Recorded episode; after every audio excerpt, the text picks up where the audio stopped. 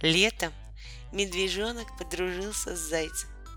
Раньше они тоже были знакомы, но летом друг без друга просто жить не могли.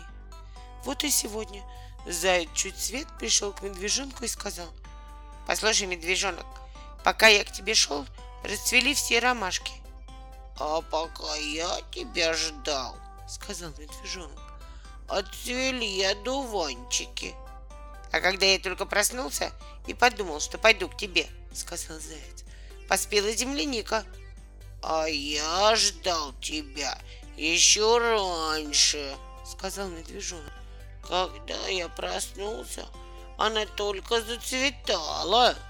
А когда я засыпал, сказал заяц, я подумал, что хорошо бы утром пойти в гости к медвежонку. И думал об этом так долго, что пока я думал, Выпала роса?